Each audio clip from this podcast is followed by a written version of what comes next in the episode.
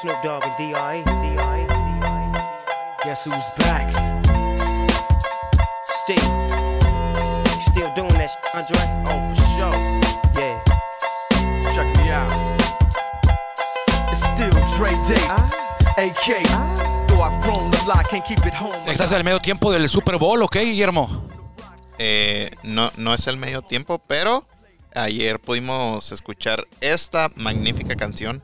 Que mira, yo no soy muy fan de la música de rap en- de hip hop en inglés. No. Este, la verdad, para ser honestos, pero eh, hay como canciones icónicas, Sí, sí, lo he sobre escuchado todo también yo. artistas icónicos que todos sabemos quiénes son. ¿Quién no sabe qué es, quién es Snoop Dogg y Dr. Dre? Eh, Snoop Dogg yo sí sabía quién era, no me sé ninguna canción de él. Y el otro Dr. Dre sí sabía quién es, pero tampoco. O sea, si me, pones, si me pones esta canción antes de ayer, no hubiera sabido, no te hubiera dicho quién la cantaba.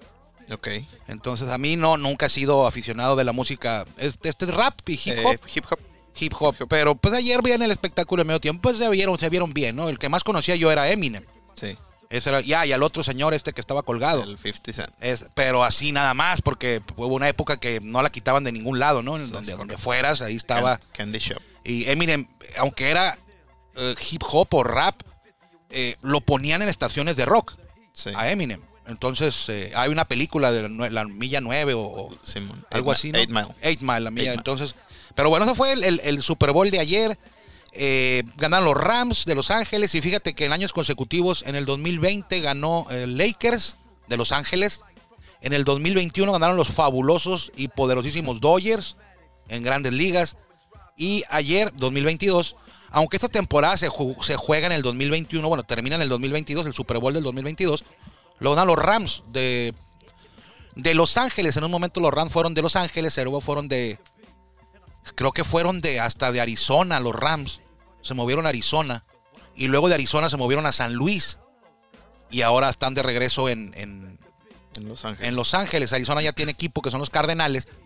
Y San Luis, creo que no tiene equipo San Luis todavía de fútbol americano desde que se fueron los Rams, ¿no? ¿O sí tiene? Mm, no. Creo que no, creo que no. A lo mejor sí, pero creo que, creo que están sin fútbol americano en la ciudad de San Luis, donde en las grandes ligas juegan los Cardenales. Bueno, esto es Círculo de Espera Radio. Le agradecemos como siempre que nos permita que lo acompañemos hoy, como todos los días, de lunes a viernes desde Tijuana. Estamos transmitiendo por la legendaria frecuencia 1550 AM, un servidor, bueno, Guillermo Zulbarán y un servidor Armando Esquivel. La legendaria frecuencia 1550 porque por aquí nos escuchamos más fuerte y llegamos más lejos. Une la voz más de Grupo Cadena. También si usted lo prefiere nos puede encontrar en nuestro podcast. Y agradecemos a quienes lo hacen por ahí.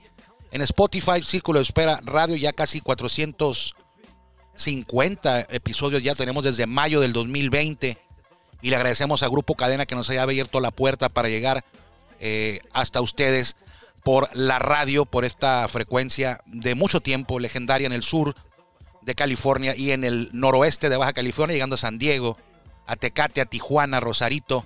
Y eh, nos dicen que hasta Ensenada pueden escuchar esta frecuencia y este espacio de Círculo de Espera Radio. Vamos a empezar, vamos a hablar del bateador designado, vamos a hablar de la Liga Mexicana de Béisbol, porque le tendremos entrevistas en esta semana, confirmadas un par, le diremos de quién se trata, quién estará con nosotros mañana y quién estará con nosotros el miércoles pasado mañana.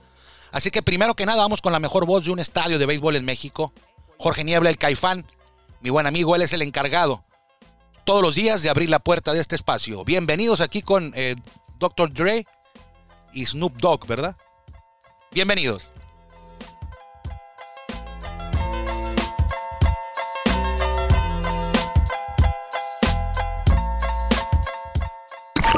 Ya estamos en el círculo de espera. Acompáñanos a tomar turno y hablar de béisbol con un toque relajado. Aquí empieza Círculo de Espera. De espera. Oh, oye, Armando, aquí revisando un poquito lo que dicen los. La información de la canción que, que acabamos de reproducir. Mil millones que, que- de. que acabas tú Bueno, de reproducir. de Yo no lo hubiera elegido, pero bueno. Mil millones de reproducciones tiene en YouTube. Mil millones de reproducciones y eso es eh, muy bueno, Un- bueno. Un, sí, ¿no? Es mi- Un millón desde que la subieron. Ajá, pero son Es mil, sí, en inglés es un billón. Ajá, un billón. Aquí en México es mil millones. Ajá, mil millones. En Estados Unidos, cuando usted escuche un billón, son mil millones. En México, un billón es un millón de millones. Sí, que es lo- una diferencia. Ahí tuvimos luego una conversación. Sí, con- sí, porque con a veces dicen, nuestro "Eh, un, un- un billón de dólares, un billón, Son significa que son mil millones. Ajá. Pero si es un billón de pesos, quiere decir que son mil. No, que, son, que es un millón de millones. Ajá, Es la diferencia. sí, No se confunda. sí. ¿Ok? Que puede ser. Puede ser. Ok, este. La semana pasada, y le tengo rápido los datos, lo- nomás rapidito haciendo un paréntesis en esto. Hablábamos de los jugadores de grandes ligas que estuvieron participando en la Liga Mexicana de Béisbol en 2021. Y le tengo el número exacto. Yo le decía que eran 140 y tantos, pero no es así. Eran 140 y tantos porque, hoy te lo voy a explicar por qué, pero en realidad son 126.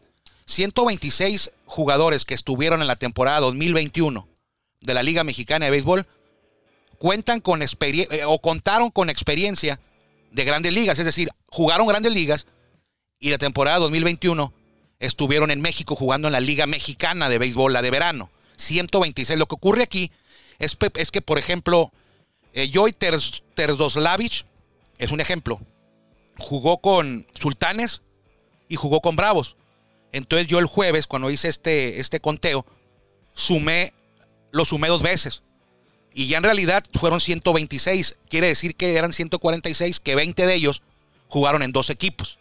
Pero hubo 126, 126 jugadores de grandes ligas que jugaron en México.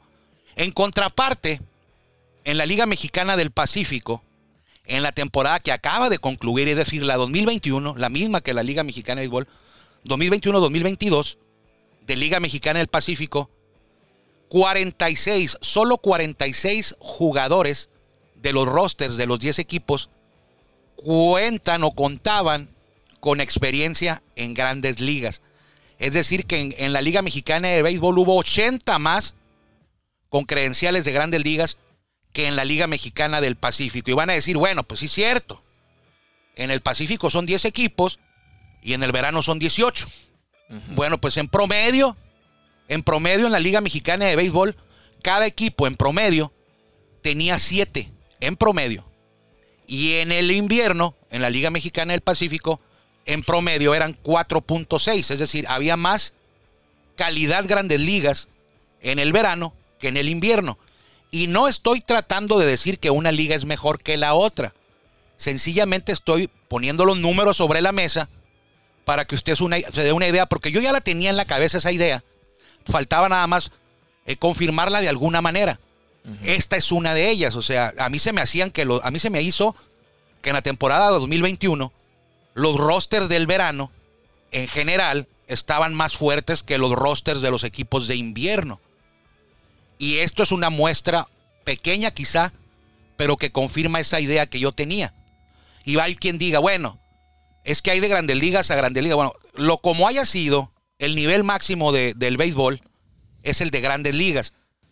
Y si alguien llega a grandes ligas es por algo, ¿no? Entonces, ahí está esta, esta muestra eh, eh, en el ángulo de los jugadores de grandes ligas que tuvo cada liga y fue muy superior a, a el invierno. Y va, bueno, 18 equipos. Aparte, pues la gente tiene más oportunidad de ver jugadores de grandes ligas en el verano. En la liga es más grande en equipos. Eh, eso habla bien también de la Liga Mexicana de Béisbol, que es más amplia. Eh, la Liga Mexicana de Béisbol juega más tiempo, por ahí de abril a septiembre. La distribución de la La distribución de los equipos abarca todo el país casi, o no casi todo el país. Todo el país. Hay equipos en el noroeste, los toros, en el norte los sultanes, los, en el noreste los tecolotes, Monclova en el norte, Saltillo, eh, Torreón, Durango, luego te vas al Bajío, está León, está, vamos a decir que Rieleros también está en el Bajío, en la zona central, eh, los Diablos, los Pericos ahí en el centro también, un poquito para abajo, te vas para el sur, te vas a encontrar a- para allá por el Golfo a los Rojos del Águila, a los Olmecas de Tabasco, Piratas de Campeche, allá en la curvita, en la, la península de abajo, pues va a estar Cancún con los Tigres, están los Leones de Yucatán, acá del lado del, del- de, de Jalisco, pues están los mariachis. En fin, está más distribuida, tiene más equipos, dura más y ahora Ahora hasta hay más jugadores de grandes ligas en la de verano que la del invierno y eso habla bien y no son cualquiera, checa los nombres, Yaciel Puig, Fernando Rodney, Roberto Zuna. Yo me refería a la distribución televisiva. Ah, bueno, Era más fue más sencillo ver un partido de LMB sí, en por lo menos esta última temporada del año pasado eh, que los del Pacífico.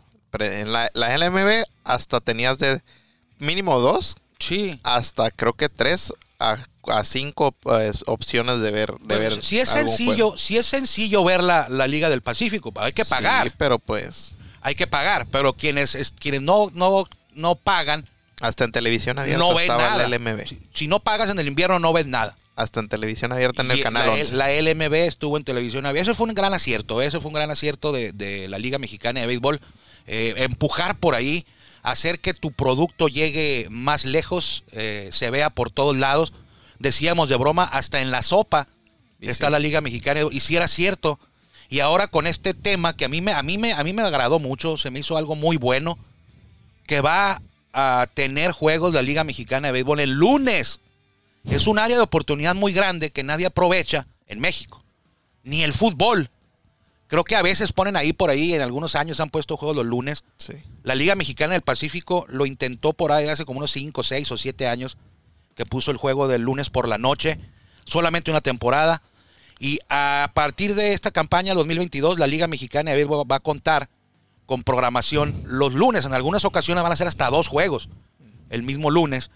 Eh, y eso, eh, eso habla de que ya la Liga Mexicana de Béisbol no necesita que haya una gran entrada en un estadio para mantenerse a flote, pues ya no depende de la taquilla en cuanto a liga en conjunto.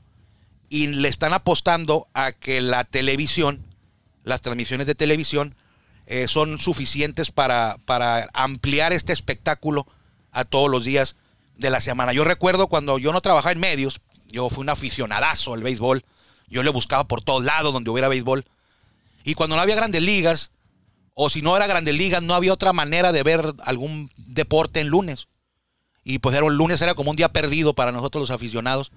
Y yo buscaba la liga invernal veracruzana, el domingo, en la mañana, la liga tabasqueña, la liga norte de, de Sonora.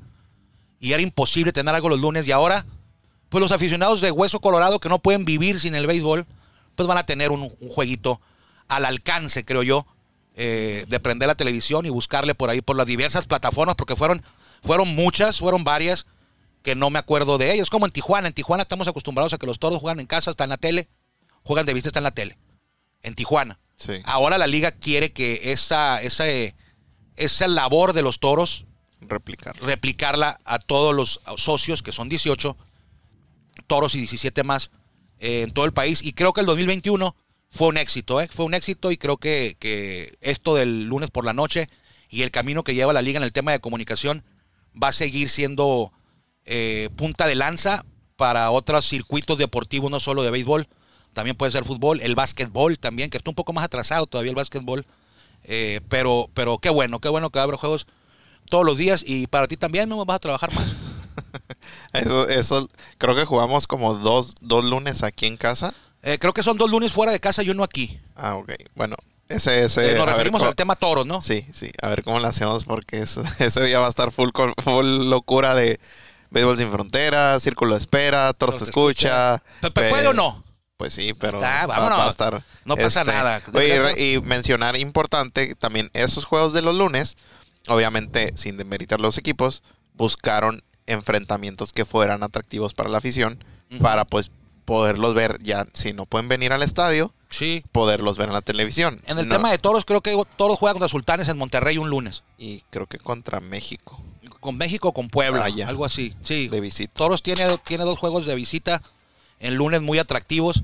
Eh, ahí el tema es de los, el- el- la logística, ¿no? Que Toros va a jugar el domingo, no sé, a lo mejor juega en Tijuana y el lunes tiene que estar jugando en, en Monterrey. Entonces, eh, adelante con eso. Ahí está. Eh, terminamos el tema de los grandes ligas. En la Liga Mexicana de Béisbol, el equipo que tuvo más jugadores con etiqueta de grandes ligas fueron nuestros amigos de Acereros del Norte con 22. Luego Sultanes de Monterrey con 19. Toro de Tijuana tuvo 14. Diablos Rojos tuvo 13. Leones 11 y Tecolotes de los dos Laredos 10. En la Liga Mexicana del Pacífico, El equipo con más grandes ligas fue Yaquis con 10, Tomateros y Águilas 9 y Venados y Naranjeros 5. En la Liga Mexicana de Béisbol, el equipo que menos talento grandes ligas tuvo fue Generales de Durango con solamente 2. Mientras que el único equipo de los 28 de la Liga Mexicana de Béisbol y de la Liga Mexicana del Pacífico juntos, esos 28 equipos, el único que no tuvo en su roster durante toda la temporada a un jugador con etiqueta de grandes ligas fue Algodoneros de Guasave. Cero. El, el manager sí tenía experiencia, ¿no? Oscar Robles. Sí. Pero a los jugadores, Algodoneros ni un, ni uno no tuvo ninguno. Habría que revisarlo bien, yo lo revisé muy bien, pero no está en ningún lado. Yo lo saqué jugador por jugador.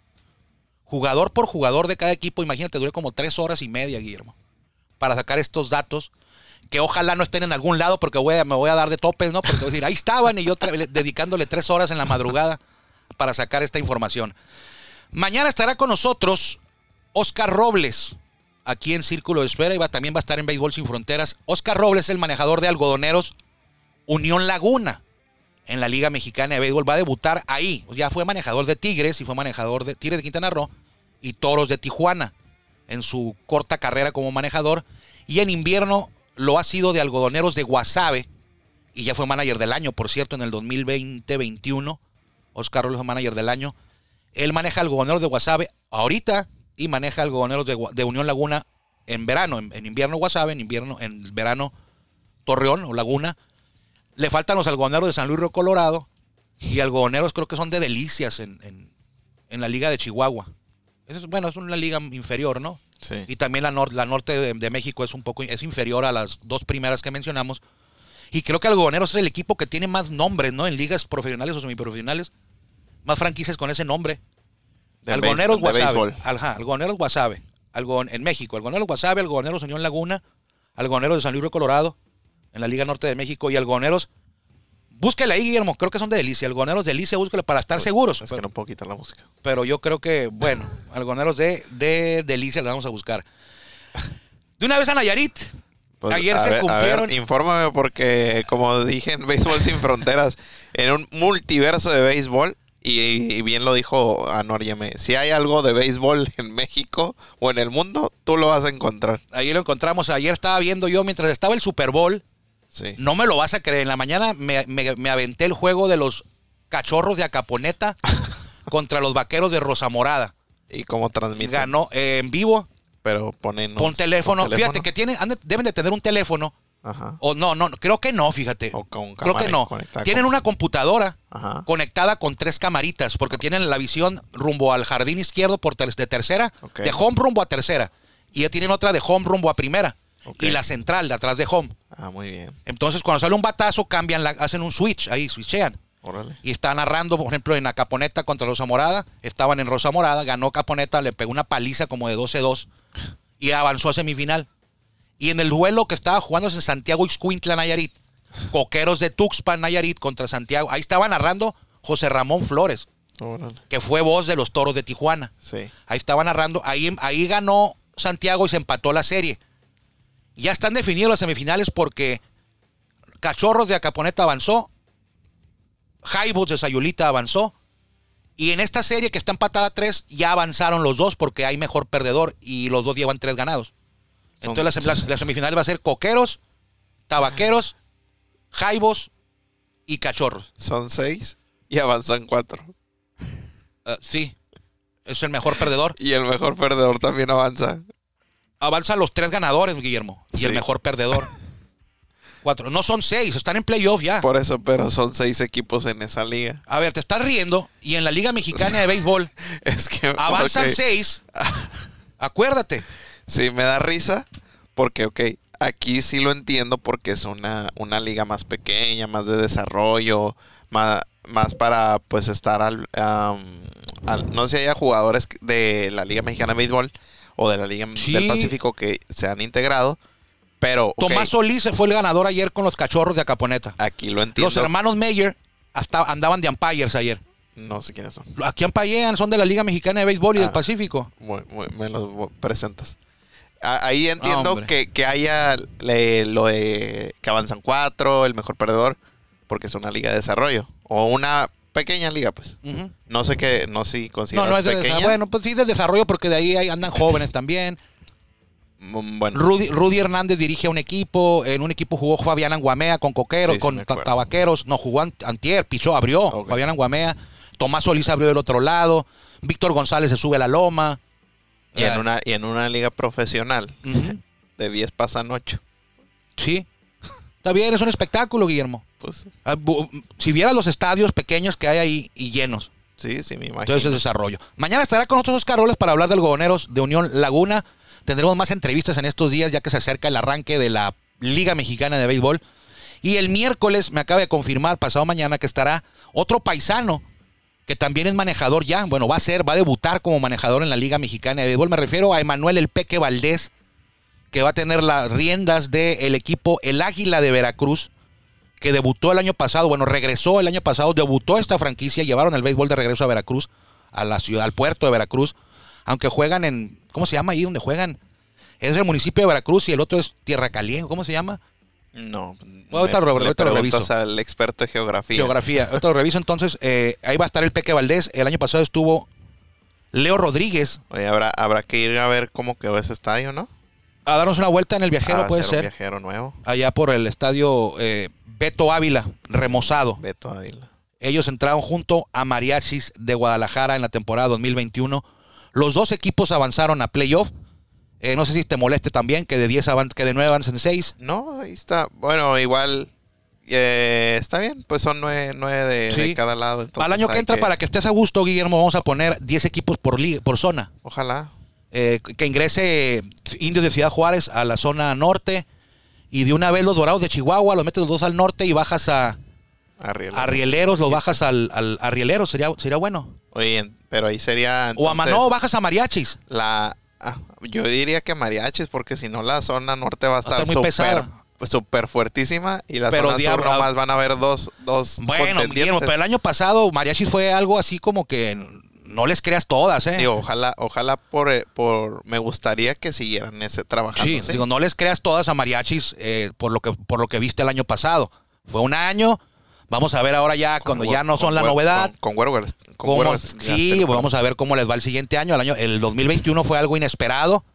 Eh, yo todavía sí, qué bueno, me, me sorprendieron, pero quiero ver el 2022. Sí. Quiero ver si Mariachis de Guadalajara va a ser lo mismo que fue en el 2021. Mariachis de Guadalajara fueron el mejor récord de toda la liga, de manera inesperada sobre los toros, sobre Monclova. Bueno, luego llegaron los toros en playoff, cuando valía, Sí. y los eliminaron, ¿no? Cuidado con Monclova y cuidado con algodoneros. No estoy diciendo, no empieces, Guillermo, no estoy diciendo que, que pintan para campeones.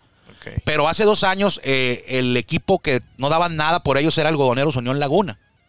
En el sótano, jo- puro joven, pero una exageración de puro joven. Sí. Y ahora ya con las contrataciones que están teniendo, eh, Jan Solarte, eh, Eric Aibar, ha habido, antier estábamos revisando los, los, los nombres del- de este equipo que se- cómo se está reforzando y decíamos, y que quede claro, decíamos, no, no, no van a ser campeones, pero cuidado con ellos porque Eh. ya no van a estar, ya no van a estar en el fondo, en el fondo de la tabla con tanta facilidad como en otras ocasiones. Entonces, Oye, esos jóvenes que antes, que estaban en Unión Laguna hace dos, dos, dos, tres años, ahorita ya están con más maduros. más maduros. Y el, el, el shortstop de Laguna que también juega en Charros, o el segunda base, no me acuerdo. Santiago Chávez, creo. No me acuerdo.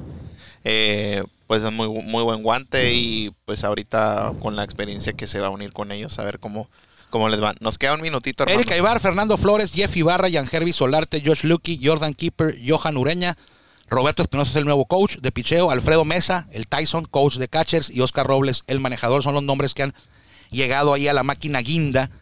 El bullpen, séptima entrada, Juan Ramón Noriega, octava, George Lucky, y la novena, Henry Mejía, este equipo que está armando el Shipper Méndez, Francisco Méndez, gerente deportivo, propietario es Guillermo Murra. Así que eh, tienen también a Nick Torres, a Carlos Rivero, que jugaba con Toros, Isaías Tejada, Francisco Rivera, Ciro Norzagaray, Francisco Ferreira y abridores. Ahí les falta un poquito, no tienen a Rafael Pineda, Luis Gámez y Aldo Montes. Así que mañana hablaremos a fondo de los algodoneros Unión Laguna. No van a ser campeones, pero van a estar ahí peleando. Eh, van, a, van a avanzar a playoff, ahí van a estar peleando con, con zaraperos, con tecolotes, con generales, con rieleros. Y creo que tiene más equipo algodoneros ahorita como está, que rieleros, que generales y que tecolotes por ahí andan, ¿eh? Van a pelear a estar en playoff al gobernador de León y más le vale a Oscar. Vámonos porque ya regresó Alejandro Campos, el Harry, la voz oficial de los spots de Toro de Tijuana, está de vuelta. Ya creo que no lo veía yo desde el veintitantos de diciembre y está de vuelta el Harry ya de tener terminada la guía de medios. Vámonos, Guillermo. Nos vemos mañana. Cuídense mucho, si Dios quiere, si usted también así lo decide, nos encontraremos mañana aquí en Círculo de Espera para hablar con nuestro paisano, manejador del Goberneros Unión Laguna, Oscar Robles, si es que todo sale bien. Así que por aquí nos encontramos mañana aquí en Círculo de Espera. Que le vaya muy bien. Gracias por acompañarnos en el Círculo de Espera. Nos escuchamos próximamente.